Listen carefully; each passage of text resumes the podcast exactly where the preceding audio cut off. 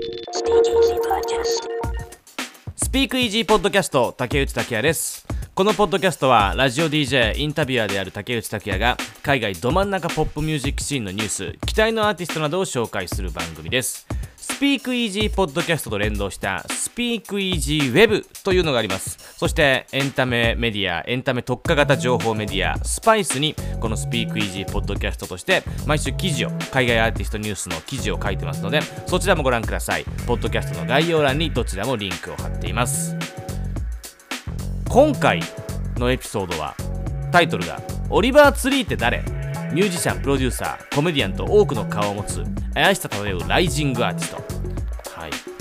えーとね、まあ、僕あんまり TikTok やってないんですけどてかほぼやってないんですけれど TikTok 結構やってる方はあー聞いたことあるぞと。あとあこのマッシュルームカットの怪しいやつがオリバー・ツリーかと。多分ね、えー、TikTok ヒットなので今曲が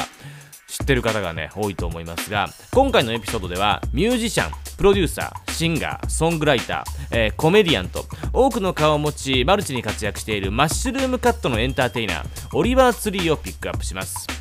現在ですね、オリバー・ツリーの Life Goes On という曲が2021年9月22日時点で5340万回再生。で先ほど私が見たところ Spotify のグローバルチャートでも17位まで上がってきてました。もうグローバルチャートで17位というのはかなり上位です。はい。曲のポップです。そしてその見た目。でその見た目を含むキャラの濃さ。でそのキャラの濃さによる賛否。まあ、全てを含めて注目度が上がってきました、えー、じゃあちょっとこのオリバーツリー紹介しますね。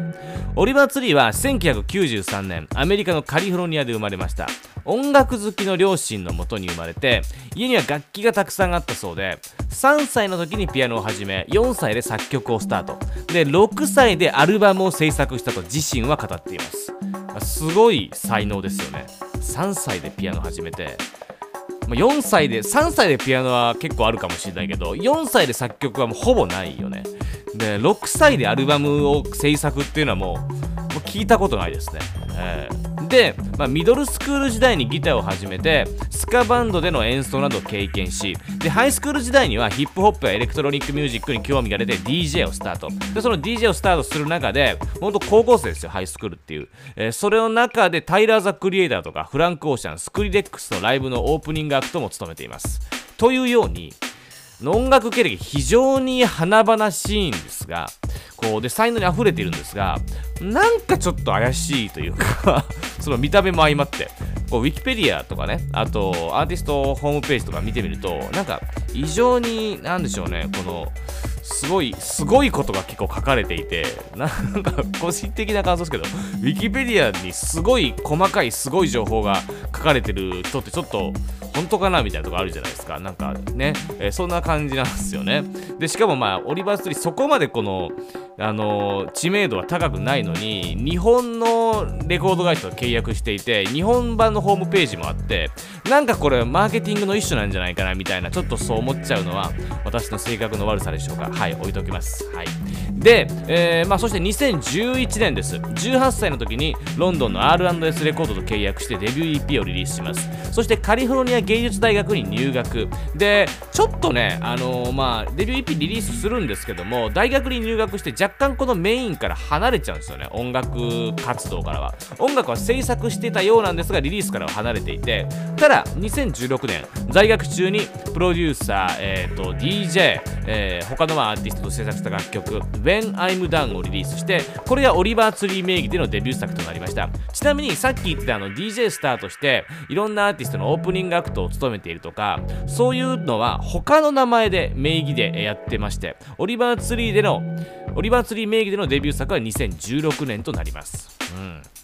で、これがアトランティックレコードの目に留まり、メジャー契約、カリフォルニア芸術大学を卒業してすぐのメジャー契約となりました。その後、2018年にデビュー EP、エイリアンボーイをリリースしています。はい。えー、っと、まあ、これメジャーデビュー EP ですかね、このエイリアンボーイの方がね。で、その後もブリンク182との Let Me Down、で、リル・ヨッティとのコラボ、 Asshole フィーチャーのオリバーツリーとか、コンスタントに曲をリリースしてます。で、2020年にはメジャーデビューアルバム、 Ugly Is Beautiful をリリース。で、まあ、そのリリースの段階で、えー、リリースをして音楽メディアピッチフォークのレビューでは4.8というものすごい低評価を叩き出しましてピッチオークってね、まあ、な8を超えると大体結構すごく評価の高いアルバムになってて、まあ、7とかは、うん、普通かな。でも 6, 6点台とか結構悪いんですけど4.8っていうのはかなりの低評価ですね。でオリバーツリーのキャラは濃くて食欲が失せると酷評されていますがそれもなんかこうご愛嬌ですかね。でただセールスはよく全米ロックアルバムチャートとオルタナティブアルバムチャートでは初登場1位を記録しています。で現在この Life Goes On という曲 Spotify グローバルチャートではかなり上位まで上がってきてるんですが UK、US チャートでは全く上がってきておりません。でこのストリーミングでのチャート上昇は TikTok での人気によるもので確かにそのあの写真まだ見たことない方は見ていただきたいんですけどスピークイージーウェブも。オリバーツリーと TikTok かなり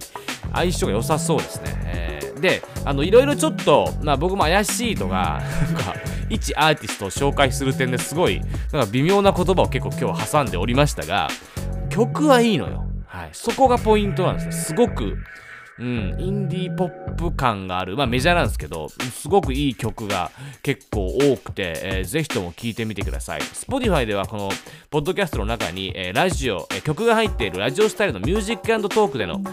ものもエピソードも配信してますので、Spotify プレミアムリスナーの方はそちらも聞いてみてください。プレミアムリスナーじゃない方は曲が30秒で終わっちゃいますね。とにかく、ルックス、世界観、そしてポップネス、オリバーツリーの今後に注目です。スピークイージーポッドキャスト、竹内竹也でした。